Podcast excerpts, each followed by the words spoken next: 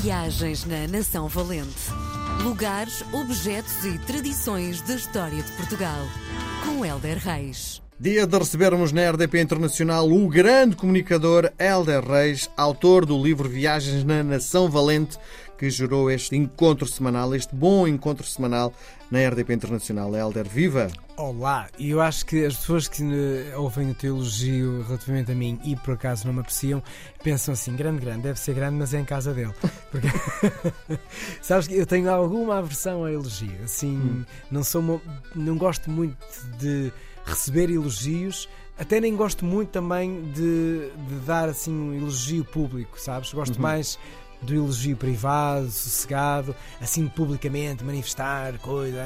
Não sou assim muito disso. Sou de facto um tipo mesmo muito low profile. Isto não é uma questão de elogio. É, é pensa que eh, se não tivesse o talento e a capacidade de ter escrito o livro, provavelmente estas conversas já se teriam esgotado. Pois. Estamos há um ano e meio a conversar todas as semanas. Muito falamos nós. Muito falamos nós, não é?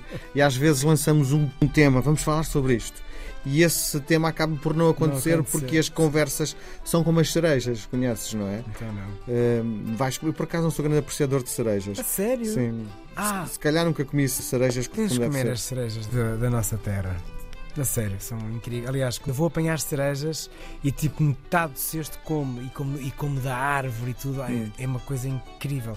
Olha, o livro que eu estou a escrever, o romance que estou a escrever, a personagem. Uh, tem uma ligação com a cereja incrível e é um elemento essencial na história, por acaso. Queres revelar um bocadinho daquilo que estás a, a planear? Sim, eh, eu não, não, sou assim muito sigiloso. De, é, de, claro que não conto o princípio, o meio e o fim, mas é, é um livro, é um romance é, que, que, trata da história de uma mulher nos anos 60 que hum, imigra hum, forçosamente, depois percebe-se porque no livro, para o Brasil e, e, vai de uma aldeia muito humilde de Trás-os-Montes para o Rio de Janeiro e torna-se lá uma mulher muito importante economicamente e socialmente. É uma história de amor também, deixa muito para trás, mas também queria muito para a frente. Uh, mas não perde a identidade dela. É uma homenagem à imigração, à imigração dos anos 60 e a um Portugal e a um Brasil dos anos 60, uh, dois países tão distintos ou não. Uh, Portanto, Onde é que foste buscar inspiração? Tens, São uh... histórias, foram histórias que eu, que eu fui ouvindo e fui recolhendo e, e fui juntando peças daqui e dali e, e, criei, e criei este, este enredo que é mágico. Às vezes de manhã penso, olha, hoje vou pôr. Uh, a, a, protagonista chama-se Amélia. Olha, hoje vou pôr a Amélia a assistir ali a um concerto incrível. Isto é muito bom, tipo, vais fazer hum. uma coisa, eu vou pôr lá fazer aquilo e ela faz. Muito bem, muito bem. É magia de criar. E, e já aconteceu uh, os personagens tomarem conta de ti? Hum, não, não. Não tenho esse envolvimento. Já aconteceu eu ir para a cama com eles na cabeça uhum. Hum, porque não estava a gostar do que estava a fazer ou a, ou a, dizer deles e senti que aquilo não estava, podia estar bastante melhor. E depois no dia a seguir tento refazer. Isso acontece. Sabes que eu sou, às vezes vejo. Olha, uma vez a Cristina Ferreira fez-me a pergunta mais inquietante que, que me tinham feito sobre mim e que de facto me pôs a pensar até hoje, que é, oh, o que é que tu queres fazer da tua vida? Porque eu de facto sou agricultor, sou apresentador de televisão, sou escritor, uh, tenho a minha banda, pronto, que agora está em banho-maria, e eu depois pensei assim, o que é que eu sou? E vi a ordem do meu dia, e, e na verdade o que é que eu sou?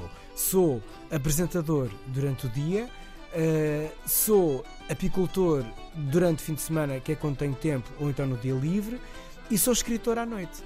E, e, é isto que eu sou, portanto acabo por conseguir ser um, estas, estas três coisas. Mas isto já está a fugir muito à, ao nosso tema. Conta-me lá, o que é que nos traz hoje? Uma expressão uh, que eu não conhecia, uh, que eu vi lá estar nos trabalhos de rua que fiz, que é dar às de Vila Diogo. Já tinhas. Não, nunca ouvi sequer falar. Pronto, mas é uma expressão popular, uh, dar às vilas Diogo, e é uma pessoa muito curiosa que tem um bocadinho de história, que Vila Diogo fica em Espanha, na verdade escreve-se Vila Diego, um, e esta história é uma lenda, é um disco que se diz, provavelmente não é muito verdade, mas é, é engraçado. Uh, Dom, Dom Fernando III, que era rei de Leão e Castela, concedeu o direito da não perseguição aos judeus de Vila Diego. Uh, mas estes tinham de usar uh, calças para se diferenciarem dos cristãos que usavam calções, portanto uh, era uma diferença no inverno um bocadinho complicada. E e era bom que, até as, as, coisas na vida fossem assim. Quem fosse apanhado com as calças na mão, eh, portanto, eh, seria seriamente punido. Portanto, se houvesse ali trocas ou alguma coisa que quisesse eh, duvidar. E daí também surge a expressão ser apanhado com as calças na mão. Porém, também se diz que os judeus das outras terras só queriam ir para Vila Diego. Então percebe-se rapidamente todos fugiam para Vila Diego, lá estavam seguros pelo rei e assim surgiu a expressão dar as de Vila Diego, assim é que se diz. Por isso, quando um dia quiseres fugir, dás as de Vila Diego e sais dali para outro sítio qualquer. Muito bem. Voltamos a conversar na próxima semana, Helder. Um abraço. Um abraço, um abraço. Viagens na Nação Valente. Lugares, objetos e tradições da história de Portugal. Com Helder Reis.